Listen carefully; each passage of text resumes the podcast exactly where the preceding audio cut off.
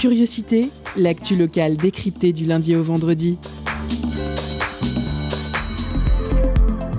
Chaque mardi, la rédaction de Prune interroge la sphère étudiante. Projet, création, revendication, explication. Les acteurs du milieu estudiantin ont la parole. Curiosité, c'est sur Prune 92 FM de 18h à 19h. Et ça commence maintenant.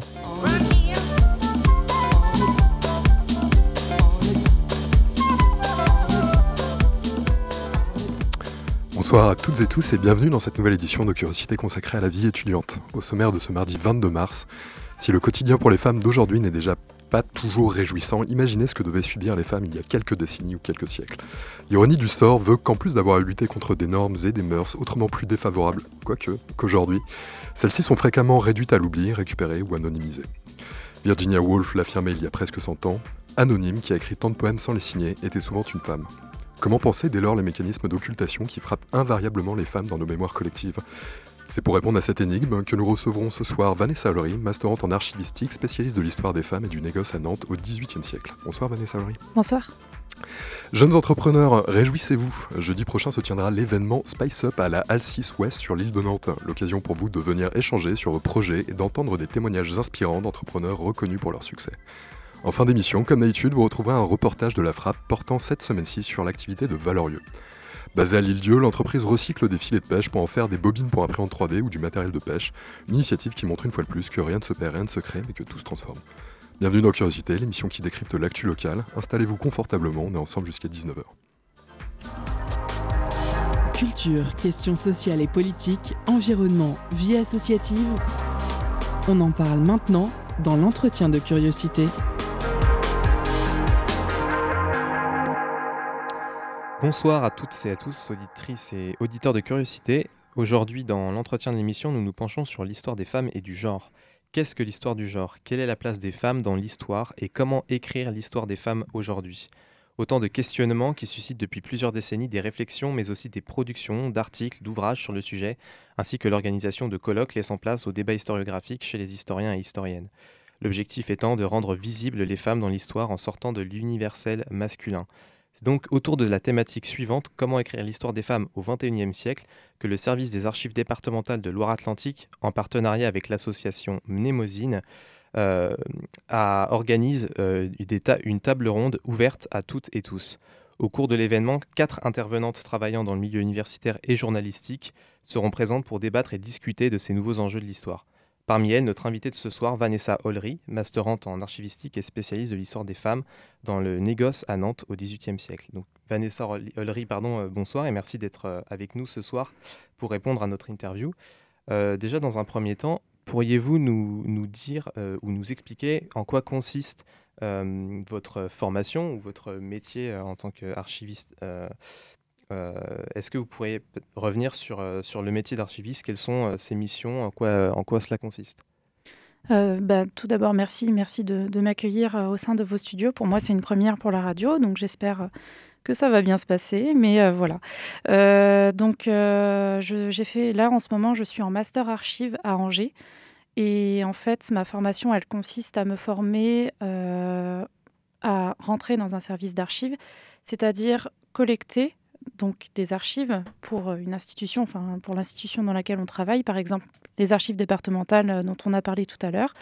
Et ça consiste euh, ensuite à classer, à faire le tri, à éliminer certains documents puisqu'on ne va pas tout garder. Et euh, puis on va conserver derrière, assurer de bonnes conditions de conservation des documents, notamment des plus anciens, des plus fragiles comme des documents photographiques des documents vidéo et euh, voilà, des documents informatiques aussi, donc c'est assez spécifique et assez récent. Et on va aussi euh, effectuer un, enfin, on, va effectuer une communication donc au niveau des lecteurs, euh, au niveau de la, d'un public scolaire, d'un public de chercheurs, d'un public de généalogistes aussi, de chercheurs tout simplement qui recherchent l'histoire de leur famille ou alors qui ont besoin d'un papier administratif, voilà, on va rendre compte euh, de, des archives qu'on classe puisqu'elles sont là pour être consultées aussi. et on va faire une entreprise de valorisation aussi lors d'expositions, de conférences comme celle justement qui va avoir lieu. Et il y aura aussi il y a aussi des, des, des, colloques qui sont organisés et on a des aides qui sont, qui sont développées pour les personnes qui font des recherches en archives. Voilà. Alors, lorsqu'on parle d'histoire des femmes, on y attache souvent aussi le terme d'histoire du genre. Est-ce que vous pourriez nous expliquer ce qu'est l'histoire du genre? Alors, lorsqu'on parle d'histoire du genre, de, quoi est-ce qu'on parle et la différence qu'il y a entre l'histoire du genre et l'histoire des femmes? Alors, euh, l'histoire des femmes, c'est quelque chose qui s'est développé à partir des années 1960-1970 en lien avec la sociologie. Euh, euh, l'histoire des femmes, c'est tout simplement étudier un pan de l'histoire qui n'a pas été développé depuis, depuis à partir des années, jusqu'aux années 1960-1970. Donc, ça a été on a essayé de combler les trous, on a essayé de, de chercher des femmes plutôt exceptionnelles, de combler et de dénoncer aussi, puisque les recherches sont très liées au milieu militant en soi. Ça l'est toujours euh, aussi, mais euh, c'est il y a aussi, une, on doit faire preuve de détachement d'ailleurs. Euh, l'histoire du genre, c'est à partir des années 80, c'est en gros analyser, faire la enfin, étudier les relations femmes-hommes et étudier les, différences qu'il y a au niveau des genres. En fait, dans l'histoire des femmes et du genre, c'est tout simplement dire qu'on ne naît pas femme ou homme, on le devient. Donc ça permet de développer euh, par la suite euh, des par la suite euh, tout simplement des, des, questionnements autour des relations dans le travail, des relations dans le dans le dans la vie dans la vie sociale, dans la société de manière générale. Est-ce qu'en quelques mots on pourrait faire une petite précision sur le terme genre par opposition à sexe par exemple? Donc oui par rapport au genre, euh, le sexe, c'est, euh, c'est, on est, euh, on est, enfin voilà, on a, il y a de, biologiquement même, enfin biologiquement des fois c'est, il y a voilà des personnes intersexes, mais biologiquement il y a un sexe mâle, un sexe femelle, femme ou homme ou autre, hein, bien sûr, c'est une construction sociale. Donc voilà, c'est tout simplement, on grandit euh, lorsqu'on, lorsqu'on, voilà, de manière générale, lorsque l'on on nous assigne un sexe à la naissance et on se développe de cette, enfin, de la manière, euh, de la manière dont la société euh, nous perçoit et et donc on, on, se développe une, enfin, en tout cas, les femmes, ce sont tout simplement, elles le deviennent. C'est pas quelque chose qui est inné. Les, les choses, notre éducation, notre, notre euh, lien avec euh, les personnes, euh, notre manière de s'habiller, c'est lié à notre genre. Tandis que, enfin voilà, c'est la construction sociale. C'est une construction sociale. Tout un système de, représentation qui a lieu dans, dans, la société et qui différencie, enfin qui donne, qui donne des, enfin, des rôles aux femmes et, aux hommes qui sont distincts et qui en fait n'existent pas euh, enfin, de, on va dire de par essence. Par essence, voilà. Je cherchais mon mot. C'est ça. Euh, donc justement, depuis combien de temps euh, donc les historiens et historiennes se sont ah on me fait signe que Bon, je ne sais pas si je peux lancer une dernière question quand même. Euh, donc, je, voulais vous demander depuis combien de temps les euh, historiens et historiennes se sont penchés sur la question en, France, notamment, et, à l'étranger. Et pour, pour la France, je pense notamment à, l'ouvrage de l'historienne Françoise Thébault, L'histoire des femmes et du genre, qui a été publié à la fin des années 90. Est-ce qu'on peut parler ici d'un ouvrage précurseur sur l'histoire des femmes? En tout cas, euh, pour euh, l'écriture de l'histoire euh, des femmes, c'est de l'histoire des femmes et du genre, c'est enfin pour pour mes recherches, enfin mes recherches se placent à partir de la fin des années 90 pour les femmes négociantes. C'est quelque chose qui est assez récent au final. Donc, on est au niveau de. On avait déjà des questionnements de genre, même si on restait quand même un peu dans l'histoire des femmes.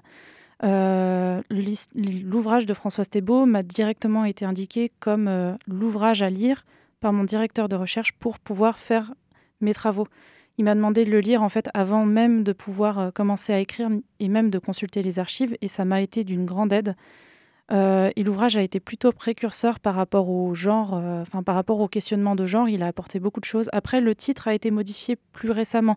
Avant, c'était l'ouvrage de Françoise Thébault, c'était écrire l'histoire des femmes et le genre a été rajouté par la suite. Donc il a été il a été euh, augmenté d'une introduction euh, plus longue, mettant euh, les réflexions, des, réflexions plus récentes à propos des, relations de genre entre femmes et hommes.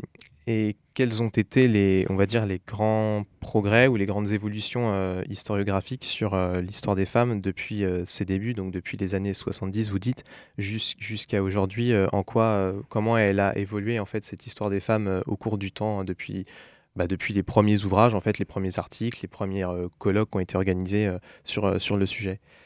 Alors, l'histoire des femmes, c'est vrai que c'est quelque chose qui s'est développé à partir des qui s'est développé. donc, on a essayé de combler rapidement les, de rapidement les lacunes, tout simplement, de la moitié de la société. Donc, on a fait des portraits de femmes exceptionnelles.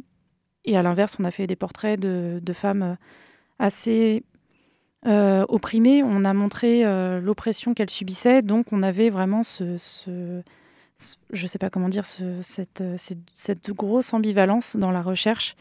Euh, puis les, les lacunes, on va dire, dans la recherche se sont comblées et on a complété avec des recherches sur les femmes au travail. donc voilà, les femmes euh, dans le commerce, je parle pour moi plus euh, par rapport à mon mémoire de recherche, mais euh, voilà, on a comblé au niveau du travail, on a comblé au niveau de, de, la, sexualité aussi. C'était un sujet qui n'était pas réellement abordé dans les débuts. On a également des recherches sur les sur tout simplement les relations entre les femmes et les hommes. Justement, l'histoire du genre, c'était un progrès au niveau de, des réflexions qui étaient sur les sujets. Donc on a plein de sujets comme ça qui sont assez récents. Et euh, donc on sait que la reconnaissance, enfin la reconnaissance professionnelle de l'histoire des femmes et du genre euh, fut longue et, laborieuse.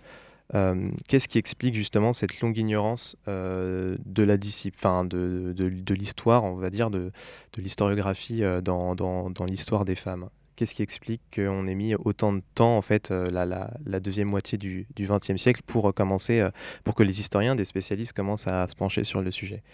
Et d'ailleurs, qui étaient-ils les premiers précurseurs, on va dire, ou les, premières personnes qui se sont penchées sur l'histoire des femmes Alors, c'est vrai que on s'y est intéressé suffisamment sur le, enfin, assez sur le tard.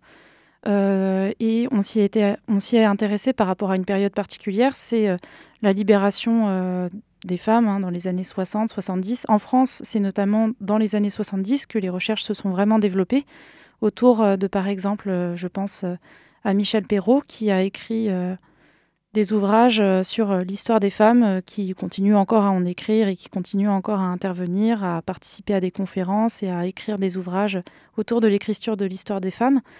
Et c'est à partir, oui, c'est vraiment à partir de, des années des années 1960-1970 euh, que, en même temps que des questionnements féministes interviennent dans la société, que euh, voilà, c'est les, questions euh, d'histoire des femmes apparaissent. Alors c'est apparu en premier lieu plus de l'autre côté de l'Atlantique, au niveau des États-Unis, et ça a impulsé des recherches par la suite en France. Alors il y avait quand même déjà des questions, des questionnements autour de la place de l'histoire des femmes. Je pense à Virginia Woolf qui qui a questionné la place des femmes dans l'histoire dans plusieurs de ses ouvrages. Euh, il y a un passage qui est très intéressant, je ne l'ai pas en tête, mais euh, je sais. Elle a questionné beaucoup la place des femmes dans l'histoire et l'histoire des femmes et du genre est arrivée plutôt aux États-Unis. Même les questionnements de genre sont arrivés plutôt aux États-Unis. Je suis désolé d'interrompre parce que c'est déjà l'heure de notre première pause musicale avec pour commencer Fanny Polly, un titre qui s'appelle Fanny versus Polly, très original. C'est tout de suite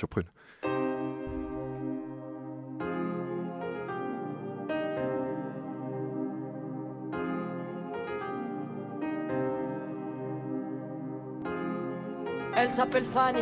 Elle, elle, elle, elle, s'appelle Fanny. Moi c'est Fanny, née en fin d'année 80. Où il fait beau dans une région qui sent bon les pains. Entouré d'amis, de gens bien comme de locos. Toujours deux frères pour intervenir en cas de pépin. Je suis en panique, j'ai du taf demain. Mais bon, rien de préparé, donc dors pas de la nuit. Même si je suis plus efficace en un projet, j'aime pas qu'on résume mon boulot à 5, 6, 7, 8 là.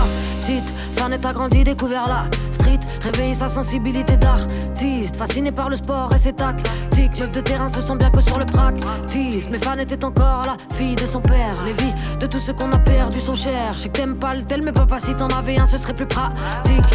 Depuis la maternelle. Je suis guéri, mais t'étonnes pas s'il y a des restes. Au lycée, j'étais plus costaud. Maintenant, je sais que mon instinct n'est pas le dernier à réagir quand il est testé.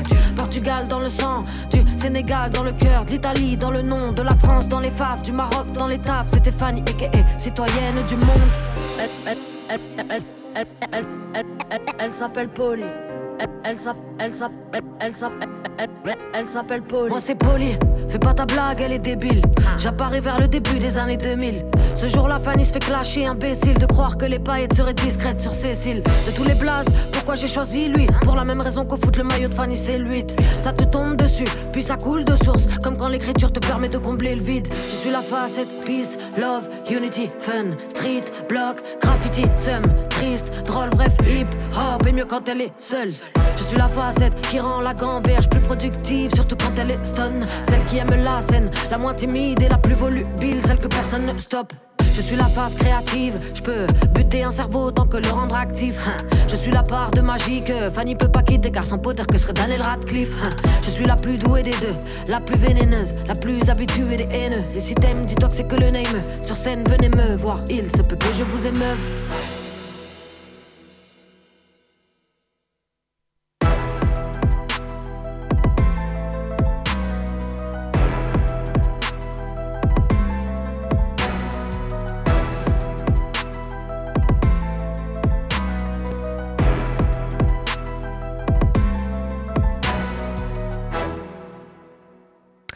Vous êtes bien euh, sur Curiosité et nous sommes de retour pour la seconde partie de l'entretien avec Vanessa Ollery, masterante en archivistique, qui intervient lors de l'événement table ronde organisé aux archives départementales de Loire-Atlantique.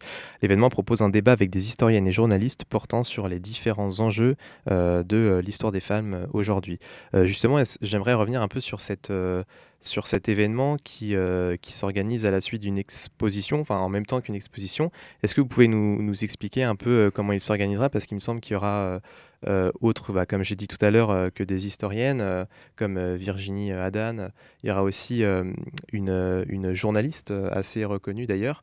Est-ce que vous pouvez nous expliquer un peu ce qui s'y passera, enfin du moins les activités qui seront prévues lors de, lors de l'événement? Alors oui, du coup, c'est une...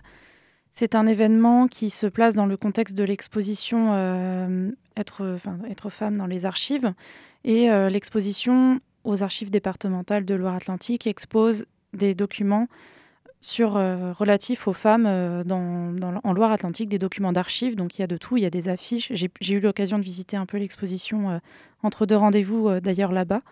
Donc il y a des, affiches, des, actes notariés, des cartes postales, des magazines. Il y a vraiment une grande variété de, de documents exposés. Et dans le cadre de cette, de cette de, notre, de, dans le cadre de cette exposition, euh, on a été invité euh, par les archives départementales avec l'association Mnémosine, donc qui promeut euh, l'histoire des femmes et du genre, de tout simplement faire une conférence en parlant de notre vision de l'écriture de l'histoire des femmes, à quel questionnement on a été confronté, par rapport à l'écriture de l'histoire des femmes, d'éventuels difficultés rencontrées par rapport à l'écriture inclusive, par rapport à, la place euh, qu'on nous, on a donnée euh, dans notre histoire à l'histoire des femmes? Est-ce qu'on a un lien avec euh, notre sujet de recherche? Quel lien on a? Et on va également interroger tout simplement le, aussi des, nos, tout simplement pourquoi on, en est venu à travailler sur ce sujet. Donc, euh, comme je l'ai dit tout à l'heure, vous êtes euh, spécialisé sur la question de la place euh, des femmes dans, dans, les réseaux transatlantiques marchands et négociants nantais du XVIIIe siècle, ou plutôt de la seconde partie du XVIIIe siècle. une question que je me pose, c'est comment s'y prend-on pour étudier justement l'histoire ou la place des personnes ou des individus qui ont, été marginalisés ou qui ont longtemps été marginalisés, voire invisibilisés dans les sources et les archives. Comment s'y prend-on pour justement bah, pratiquer en fait ce, travail de revalorisation, de revisibilisation, je ne sais pas si ça se dit, euh, des, des, bah, des, femmes, euh, entre autres, euh, qui ont été marginalisées dans l'histoire et dans les sources? Pardon, réhabilitation. La réhabilitation, voilà, c'est ça. En fait, moi, pour le coup, mon sujet, je l'ai choisi avec mon directeur de recherche qui est spécialisé plus sur le port de Nantes directement. Et donc, il m'a proposé ce sujet-là. On ne il ne savait pas que nous aurions eu euh, autant de, sources. En fait, euh, lorsque j'ai commencé à consulter les sources, les archives euh, aux archives départementales, j'ai été très surprise de voir à quel point il y avait autant de, autant d'archives en fait sur avec une telle place des femmes. En fait, les femmes à l'époque n'étaient pas vraiment invisibilisées. C'est plus après qu'on a considéré qu'elles étaient invisibilisées. donc, en fait, à partir du code civil, la place des femmes était euh, régie derrière celle des hommes par rapport au fait que la femme euh, devait euh, était tout simplement soumise à son mari. C'était déjà quelque chose qui était plutôt acté dans la société, mais la place des femmes était déjà très, était très importante au XVIIe et au, au XVIIe, XVIIIe siècle. Même au XIXe siècle, elles avaient une grande place. Donc on voit que dans les sources, elles sont très présentes. alors elles sont cachées quand même derrière la raison sociale de leur mari lorsqu'elles font des actes commerciaux, mais derrière, lorsqu'elles euh, agissent, ou, euh, elles agissent tout simplement, euh, enfin, elles agissent tout simplement, on, le voit dans les, dans les, dans les, dans les actes lorsqu'elles agissent, elles agissent derrière, alors elles agissent pardon, au niveau des procurations. lorsqu'elles elles font des actes, elles sont très très présentes euh, lorsqu'elles euh, sont dans les, lorsqu'on consulte les fonds privés, elles sont très très présentes également. Elles, euh, elles arment des navires, elles achètent des marchandises en gros, elles passent des, elles font des investissements, elles font, elles prennent, elles prennent même beaucoup de risques, elles capitalisent énormément pour mener leur, leur commerce. Des fois, alors il y a il y a deux types de, de, enfin, deux types de femmes, je considérerais, dans le négoce à Nantes. Il y a les veuves qui tout simplement agissent euh, puisqu'elles sont euh, les seules à la tête de la maison de commerce. Elles prennent la succession de leur mari pour euh, après faire tout, transmettre les biens aux héritiers. Et il y a les femmes qui sont moins visibles puisqu'elles sont cachées derrière la raison sociale de leur mari, frère, conjoint, enfin mari, conjoint, oui, de père, voilà, membres de leur famille ou tout simplement proches.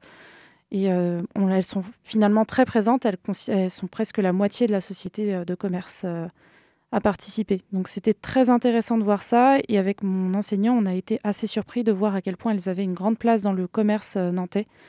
Et donc c'est quelque chose qui a été assez oublié lorsqu'on a écrit le, a, a écrit l'histoire fin 20e et début 21e. On a un peu oublié qu'il y avait une telle place des femmes dans ce commerce euh, Justement, pour rebondir un petit peu euh, là-dessus, j'ai une question assez technique et assez rapide. Euh, est-ce qu'il y a des types de documents particuliers qui permettent justement de voir, pour le coup, pas les veuves, mais plutôt les femmes qui étaient, comment dire, dans le, je sais plus ce que tu viens de sortir comme terme, j'ai déjà oublié, mais sous la raison sociale voilà, de leur conjoint mari, est-ce qu'il y a des documents particuliers qui permettent de retracer les actions qu'elles pouvaient entreprendre?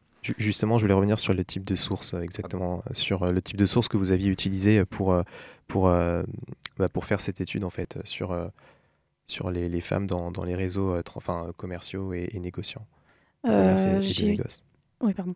j'ai utilisé une grande variété de documents. Donc, j'ai utilisé des rôles d'armement. Donc, ça, c'est tout simplement l'enregistrement des personnes qu'il y a sur les navires, mais il y a aussi l'armatrice, la personne qui équipe le navire, qui le finance en partie, puisqu'il y a aussi des personnes qui financent avec elle. Il y a également euh, des domaines, euh, donc, euh, des déclarations de marchandises coloniales, d'entrée de, marchandises coloniales et étrangères, où justement on voit des femmes qui sont consignatrices, donc qui achètent des marchandises en gros pour leur propre compte ou pour le compte de quelqu'un. Il y a des actes notariés dont je parlais tout à l'heure qui sont très intéressants puisqu'on voit une, grande une grande variété d'actes notariés. Il y a des bails, des baux, pardon, des ventes, des des procurations. Donc les procurations, on voit beaucoup, beaucoup d'hommes qui font des procurations à leur épouse ou à leur, à leur sœur, puisque ce sont vraiment les personnes qui sont au plus proches de leur société de commerce. des fonds privés, comme des correspondances de marchandises, au niveau des marchandises, des correspondances privées entre entre euh, des, correspondances de marchandises, euh, des correspondances privées, des correspondances de marchandises. J'ai même trouvé un journal euh, aux archives départementales du Morbihan d'une femme qui faisait un voyage entre Lorient, Rennes et Nantes, donc qui parlait tout simplement des choses qu'elle visitait, des, marchands qu'elle rencontrait, des, séances de thé et de café qu'elle suivait avec son, avec son mari. Est-ce que j'ai d'autres exemples? Oui, tout simplement des, des lettres. J'ai également suivi des documents de commerce au niveau des jugements. Euh, les femmes agissent en justice, euh, à la fois pour elles, pour leur conjoint ou pour euh, tout simplement un autre membre de leur famille. et d'ailleurs, elles y sont très très présentes. J'avais une dernière question, je ne sais pas si on a le temps pour une, une dernière question. moi, c'était justement au niveau de la, du rôle des femmes dans la transmission des savoirs et des savoir-faire euh, qui, il me semble, faisait aussi partie de votre euh, sujet d'étude euh, sur, sur ce sujet.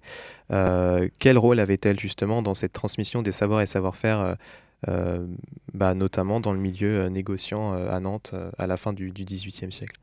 Donc, elles ont. J'avais dit qu'il y avait pas mal de veuves qui participaient dans le commerce. elles ont un grand rôle dans l'éducation de leurs enfants, beaucoup d'ouvrages et de de, tout simplement d'actes euh, nous transmettent, nous permettent de savoir que les femmes éduquaient les enfants euh, au commerce. Euh, donc elles, elles, transmettaient à la fois des savoirs et au niveau de... Donc il y en a certaines qui n'ont pas les capacités commerciales pour former. Il y en a donc elles, apprennent tout simplement à lire, elles apprennent, elles apprennent à écrire à leurs enfants. Et euh, il y en a d'autres qui les forment euh, jusqu'à ce que leurs enfants soient majeurs, soient, enfin, soient majeurs commercialement. Donc la majorité commerciale au XVIIIe siècle et au XVIIe siècle, c'était aux alentours de 30-35 ans. Ah Donc euh, au final, c'est une formation qui est longue et les femmes veuves font participer leurs fils à ce, cette, à ce commerce. donc elles font, participer les, femmes, elles, les font participer, puis après elles les laissent indépendants. Alors il y en a certaines qui laissent leur fils, euh, euh, enfin qui, qui, restent dans la société de commerce jusqu'à 50 ans, euh, mais il y en a d'autres en fait qui se retirent après des affaires, qui se retirent des affaires. Il y en a une qui s'est retirée à l'âge de 70 ans en laissant son fils seul à la tête de la société de commerce qu'à 54 ans. Donc au final, elles transmettent des savoir-faire, mais aussi elles en reçoivent pour pouvoir avoir cette capacité à gérer les maisons de commerce, il y en a certaines qui, euh, enfin, elles apprennent depuis leur, euh, leur enfance. Lorsque, lorsqu'il y a un mariage dans la sphère négociante, il n'y a pas que la dot, il y a aussi les savoirs et euh, les savoir-faire qui sont transmis au moment du mariage. Ça fait partie presque de, ça fait partie du, de, de leur devoir, de, de leur devoir en quelque sorte de participer à cette maison de commerce. Donc il y a, y a toute, il y a à la fois elles sont à la fois, euh, elles transmettent à la fois leur savoir et derrière, elles, euh, tout le long de leur vie, elles, euh, acquièrent des savoirs au fur et à mesure de leur, de leur pratique. Bien, merci beaucoup Vanessa Ollery d'avoir accepté de répondre à notre interview ce soir dans Curiosité. Je rappelle que la table ronde aura lieu le vendredi 25 mars de 18h à 20h aux archives départementales de Loire-Atlantique, 6 rue de Bouillet à Nantes pour, pour précision. Comme Antoine vient de le dire, c'est déjà la fin de notre entretien, mais vous restez avec nous pour la suite de cette émission. Pour l'heure, on va passer à la pause cadeau. Concert, spectacle, cinéma. Tout de suite, prune comble ta soif de culture avec la pause cadeau.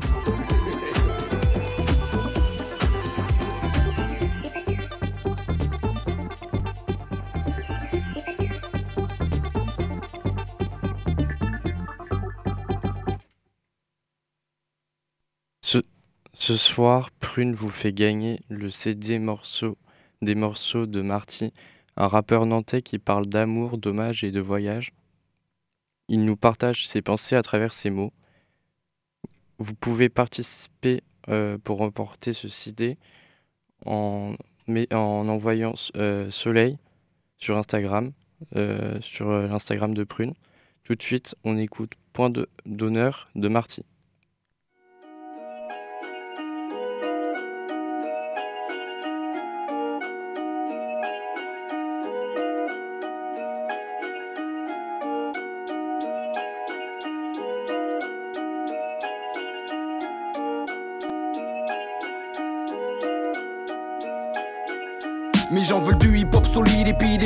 Qui frappent, qui poussent, qui tabassent sec. Alors je suis là pour t'en servir, surenchérir, t'envoies ces bombes décadentes, c'est du Jael, Flex Marty, Big Up, Barlou de la ville de Nantes. Mon texte vise et la prod flingue, t'aides à remonter la pente, écouteur blanc à l'oreille, les rues de ma city, j'arpente. Elle a du goût et de l'odeur, elle boit du thé à la menthe, aime les méfaits si c'est bien fait, mais surtout pas de ceux qui s'en vendent. Elle en a vu toutes les couleurs, manger des plats épicés, et elle en retrouve régulièrement dans ses eaux noires, pas que des zonards, des gars comme toi, et moi qui étais juste parti pisser des gars comme toi. Et moi sorti des bars épicés dans ces eaux noires abyssales Pourtant plutôt bien apprêtés des gens comme toi Et moi qui étais juste sorti danser dans ces eaux noires abyssales Pourtant plutôt bien apprêtés des gens comme toi Et moi qui étais juste sorti danser Steve Putain c'est moi ou tous les deux mois il y a une disparition Ils sont passés où ces gens? Putain Camille, on se fait brouiller là, c'est quoi ça? On les a retrouvés, ils sont 63 à l'endroit, c'est vrai. Envoyer toutes les patrouilles présentes dans un rayon de 3 km, on peut pas laisser faire ça. Quand la lune brille, les chiens s'en laissent octroi des droits, vilés sans respect de nulle loi, de roste gaz et mutile. Bien trop de destins sont classés futiles. Stop, dites-moi quel droit y a-t-il impunité pour tous ces scélérats te souviens de ce blond là qu'on avait rencontré dans un bar Paraît qu'ils l'ont jamais retrouvé. Pas trop d'enquête pour masse de communiquer. Y a des ferzaks qui en campagne leur ferait du mal, suffit d'un paragraphé. Parfois ça bute des balances en ceinture scène de toute Z. À l'île de France, on veut de la joie et de la paix. Suffit d'écrire ce fond de tristesse, regarde-moi, j'ai de peine. S'il en est un qui dans mon ombre l'air luqué, ça a pu froid, c'est les ténèbres jusqu'au point de les faire tourner. Faut plus d'honneur dans nos vies. Faut plus d'honneur dans nos rues. Faut plus d'honneur dans nos vies. Faut plus d'honneur dans nos rues et moins d'honneur de leçons. Partageons tous notre amour plutôt que ce but et le caisson. Faut plus d'honneur dans nos rues et moins d'honneur de leçons. Partageons tous notre amour plutôt que ce but et le caisson. Faut plus d'honneur dans nos rues et moins d'honneur de leçons. Partageons tous notre amour plutôt que ce but et le caisson. Faut plus d'honneur dans nos rues et moins d'honneur de leçons. Partageons tous notre amour plutôt que ce but et le caisson. Faut plus d'honneur dans nos rues et moins d'honneur de leçons. Partageons tous notre amour plutôt que ce but et le caisson. Faut plus d'honneur dans nos rues et moins d'honneur de leçons. Partageons tous notre amour plutôt que ce but et le caisson. Faut plus d'honneur dans nos rues et moins d'honneur de leçons. Partageons tous notre amour plutôt que ce but et le caisson. Faut plus d'honneur dans nos rues et moins d'honneur de leçons. Partageons tous notre amour plutôt que ce but et le caisson. Faut plus d'honneur dans nos rues et moins d'honneur de leçons. Partageons tous notre amour plutôt que ce but et le caisson. Faut plus d'honneur dans nos rues et moins d'honneur de leçons. Partageons tous notre amour plutôt que ce but et le caisson. Faut plus d'honneur dans nos rues et moins d'honneur de leçons. Partageons tous notre amour plutôt que ce but et le caisson. C'était à l'instant Marty, point d'honneur. On va passer au focus de Pauline. Focus sur une initiative, un événement, un engagement. C'est le zoom de la rédaction.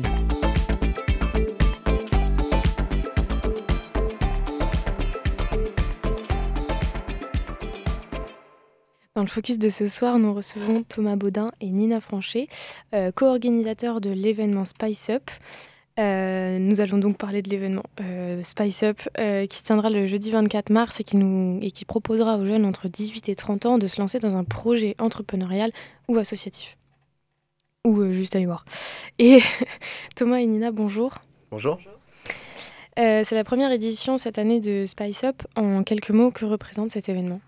Spice Up, c'est un événement qui a été créé à l'origine par l'association Mashup et le statut Pépite de l'Université de Nantes et l'idée, c'était d'avoir un espace dédié à toutes celles et ceux qui ont une idée, qui ont envie de se lancer et plus globalement qui veulent passer de spectateurs à acteurs, mais qui ne savent pas trop où euh, en parler, avec qui euh, échanger à ce sujet. Donc on a imaginé un événement euh, pour toutes les personnes qui veulent se lancer dans un projet entrepreneurial, de la création de contenu, lancer une asso, ou qui ont juste une idée mais qui ne savent pas comment se lancer. pour venir s'inspirer avec des talks, des conférences, des tables rondes et également des ateliers où ils vont, on va leur donner des clés pour bien débuter. Euh, du coup, comment est né ce, ce, projet Selon quelle volonté Les, les objectifs Qui ont été les, créateurs de cet événement, si vous les connaissez euh? Ouais, en fait, c'est nous. Mais euh, la conviction, elle vient d'il y a deux ans où on s'est rendu compte que les étudiants, c'était un peu des game changers qui étaient pour nous les meilleures personnes pour innover et créer des projets. tous les Google, Facebook sont nés sur des campus étudiants. Donc on s'est dit, bah, il faut absolument reproduire ça en France. Et donc, euh, Nantes Métropole, qui nous a soutenus dans le projet, euh, nous a permis de nous associer avec Pépite euh, pour lancer Spice Up. Et après, il y a eu le Covid. Donc, c'était deux ans plus tard maintenant. Ça y est, on produit Spice Up et, et, ça a lieu jeudi prochain, le 24 mars à 13h30. Ok, donc c'est un projet qui date d'il y a deux ans déjà. Exactement. Ok, euh, vous êtes président du coup vous de l'association Mashup. Quelle est cette association? Quel est le rôle dans cet événement? Mashup, c'est une asso qui existe depuis 7 ans, euh, qui a pour but de sensibiliser les étudiants euh, et, et, jeunes diplômés à être entrepreneurs et surtout leur faire passer un message. Soyez pas forcément des entrepreneurs, mais soyez entreprenants. lancez des projets à côté de vos études, lancez des créations d'entreprises bien sûr, mais ça peut être aussi des projets d'assaut et ça peut avoir lieu à plein d'échelles l'échelle d'un quartier, euh, euh, l'échelle d'un pays avec une idée euh, complètement innovante, ou tout simplement un projet dans une école. Ok.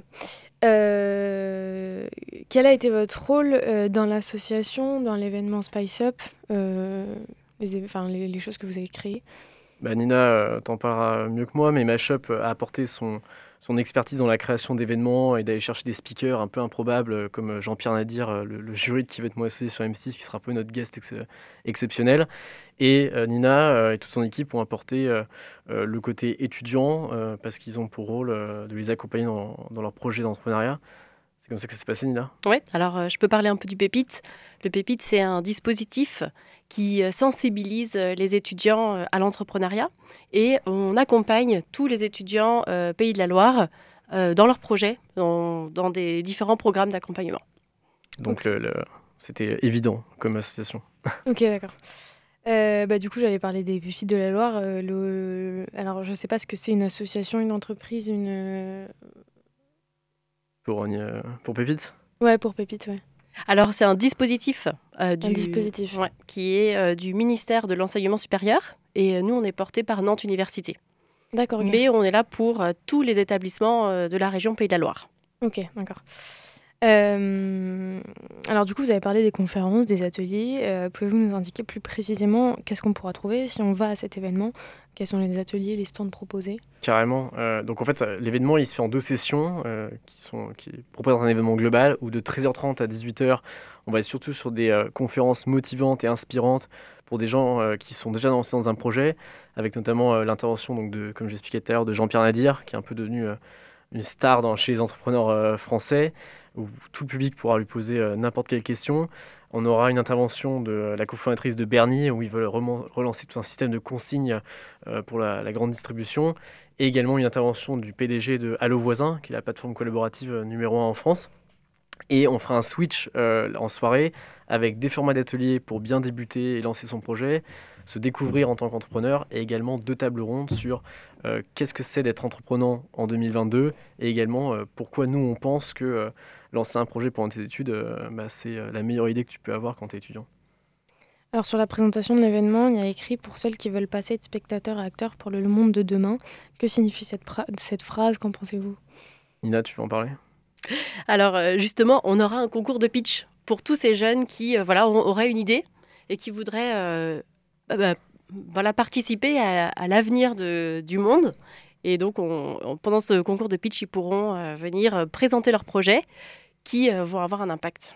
Et l'idée, c'est euh, euh, tout le monde n'a pas envie d'être entrepreneur, de créer une entreprise un peu profil capitalistique, mais plus on aide les gens à devenir entrepreneurs en lançant des projets, même pour eux, que ce soit la création d'une chaîne YouTube, d'un blog, d'un projet de quartier, plus on crée une population qui est entreprenante, plus on a de chances dedans de faire émerger des entrepreneurs qui vont créer des super innovations et qui, eux, pour le coup, peut-être changeront le monde. Et changer le monde, ça passe d'abord par changer à l'échelle de son école, d'un quartier, avant de s'adresser euh, à l'Europe euh, ou au monde entier. Euh, quand vous parlez d'auto-entrepreneur, ça n'est pas clair forcément pour tout le monde. Donc, qu'est-ce que vous entendez par là, auto-entrepreneur Euh, je disais, ouais, être entrepreneur, euh, euh, c'est un mot en France qui veut surtout dire créer une entreprise, créer une start-up, notamment dans les médias. Mais en fait, être entrepreneur, c'est juste de se dire, je suis plus simplement spectateur, consommateur, mais je vais être acteur, je vais agir, donc je vais étudier une problématique et chercher à trouver une solution pour y répondre. Donc ça peut être simplement organiser un vide-grenier dans son quartier, comme créer une asso pour régler un problème dans une école, ou bien euh, imaginer un nouveau logiciel euh, qui va révolutionner une problématique, euh, créer un service à la Blablacar pour aider les gens à mieux se déplacer. C'est ça entreprendre. Mais c'est juste agir et passer à l'acte en fait, peu importe la forme que ça prend. Ok, vous parlez également des créateurs de contenu. Qu'est-ce qu'un créateur de contenu peut trouver comme idée, comme conseil dans cet événement Et qu'est-ce qu'un créateur de contenu? En fait, euh, la création de contenu aujourd'hui, c'est simplement qu'on peut en deux clics créer une chaîne YouTube, prendre un smartphone, se filmer et se lancer euh, devant le monde. Euh, et, la création de contenu aujourd'hui, c'est une forme d'entrepreneuriat qui peut partir d'un projet simple dans sa chambre et en, faire devenir une vraie entreprise. on aura notamment Adil Mania qui avait lancé un projet de chaîne Twitch tout seul et qui s'est retrouvé à interviewer Emmanuel Macron et qu'on a fait une vraie entreprise. Donc la création de contenu, c'est juste une entrée vers l'entrepreneuriat pour nous et qui est hyper importante aujourd'hui. D'accord, merci beaucoup d'avoir répondu à ces questions, Nina et Thomas. Merci à Prune pour l'invitation. Merci. Pardon, on va passer à notre troisième et dernière pause musicale avec cette fois-ci Anne Passeo qui va vous interpréter Cahiers Silencio. C'est tout de suite sur Prune 92 FM.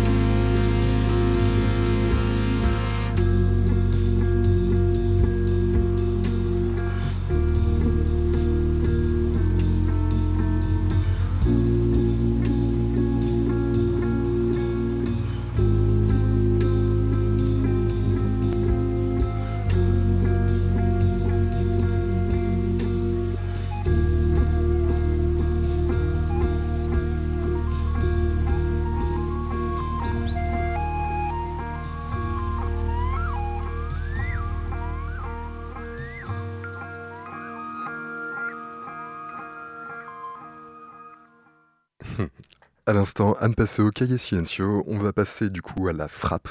Euh, Roland Tarot de Neptune FM, cette semaine, a rencontré Laure Jandé, créatrice de l'entreprise Valorieux, une initiative qui revalorise les filets de pêche usagés.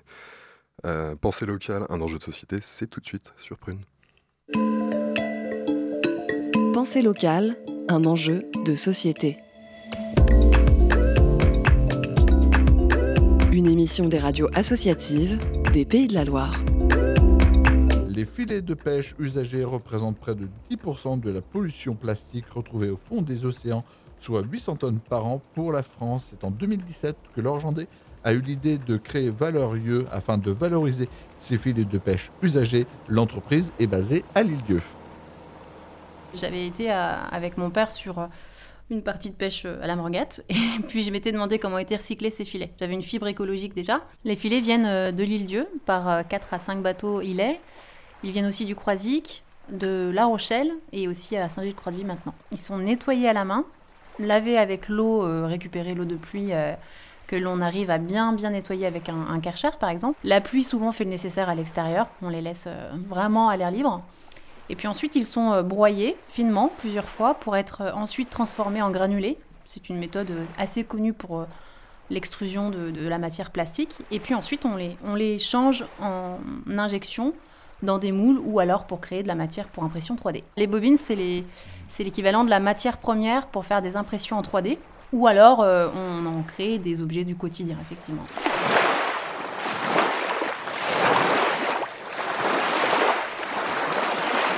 La première euh, idée était plutôt de créer quelque chose de circulaire, donc de la mer à la mer, de la mer à l'assiette même, puisque c'est une assiette à huîtres. Ensuite, euh, pour euh, l'idée du pêcheur, donc toujours du pêcheur professionnel au pêcheur plaisancier, créer des mousquetons, des émerillons pour les casiers par exemple. En plastique recyclé, il y en a de plus en plus. par contre, du plastique venant d'un filet de pêche retransformé, ça n'existait pas encore. Et les partenaires avec lesquels je travaille pour les moules d'injection pour les pièces sont ravis d'avoir une matière euh, recyclée. As-tu de futurs projets pour Valérieux Oui, alors j'espère euh, que les îlets pourront euh, profiter de cela cet été. J'ai l'intention de créer un objet du quotidien qui n'est plus tout à fait au goût du jour, mais qui, qui va le revenir. Est-il possible de recycler la matière des filets pour fabriquer d'autres filets? Alors, j'aimerais dire oui, on y a pensé, sauf que la résistance des filets, les, les, pêcheurs sont à même à le dire, mais on a besoin d'un filet 100% résistant. Et quand on transforme une matière plastique, on perd 20%, voire plus. Donc il faudrait toujours réinjecter un, matériau noble, entre guillemets plutôt vierge, ce qui, ce qui va à l'encontre de, l'écologie, entre guillemets, si on, reprend toujours de la matière vierge. Et puis surtout, est-ce que les pêcheurs seraient prêts à utiliser un filet qui n'a pas la même résistance qu'un filet euh, original? Je ne veux pas m'engager à leur proposer quelque chose qui ne fonctionnerait pas. Euh, en revanche, il y a de, superbes réalisations en Bretagne notamment sur euh, des filets biodégradables ou des nouvelles formes de filets. Une bobine de fil représente combien de mètres ou de kilomètres de filet transformé Un filet, c'est à peu près 3 kilos, donc je vais parler en poids. Puis ça dépend aussi des filets, mais on va dire 3 kilos. Une bobine, c'est à peu près 750 grammes à 1 kilo. Pour le moment, quelle masse de filet as-tu transformé depuis le début de l'activité au printemps 2021 alors transformé, tout n'est pas encore transformé, mais j'ai reçu à peu près 2,5 euh, tonnes de La Rochelle par bateau à voile hein, qui ont été amenés. Et puis euh, à l'île-dieu, on compte plutôt ça en big bag, donc euh, je dirais allez, moins d'une tonne pour l'instant, mais c'est déjà beaucoup. C'est combien de temps de recherche et de développement ce projet Valerieux alors il y a eu euh, deux années avec une étude de faisabilité technico-économique et puis une étude de marché réalisée en partenariat avec euh, l'ICAM, l'Institut catholique des arts et métiers de Nantes. Euh, ça a été vraiment deux années charnières puisqu'il a fallu prouver qu'on pouvait transformer un filet de pêche pour en faire un objet ou de la bobine 3D. Et puis ensuite, c'est vraiment les tests de réalisation qui prennent aussi une bonne année. Donc là, on est dans la quatrième année bientôt. Euh, donc c'est plutôt euh, encourageant. Valorieux s'inscrit également dans une démarche d'insertion sociale. Alors, je ne sais pas si je pourrais dire que j'ai une démarche, en tout cas j'y crois. Euh, j'ai vraiment eu la chance et le plaisir de travailler avec Julien et Manuela pendant presque deux mois l'année dernière, qui font partie du CCAS. Dans une démarche de stage en immersion, vraiment, ils ont pu toucher le filet, le transformer aussi en partie. Et je trouve que quel que soit l'envie, le, le, profil ou les attentes des gens, c'est toujours intéressant de pouvoir créer un emploi euh, aussi divers que accueillant et j'espère qu'ils auront vraiment profité de cela. Donc euh, avec plaisir s'ils veulent revenir et si je peux les embaucher un jour bien sûr. La devise de Valorieux, c'est préserver, valoriser, innover Les créations sont disponibles au magasin de pêche Lambrin à Lille-Dieu et sur valeurieux.com. Laurent, Radio Neptune FM, Lille-Dieu. C'était Pensée locale, un enjeu de société. Une émission de la Frappe, la Fédération des radios associatives en Pays de la Loire.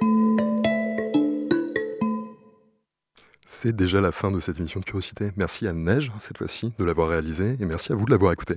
Si vous avez manqué un bout d'émission ou si vous voulez la réécouter, notez que celle-ci est disponible en podcast sur le site prune.net. On vous laisse avec les camarades de Moog, et on se retrouve la semaine prochaine sur Prune, même heure, même fréquence.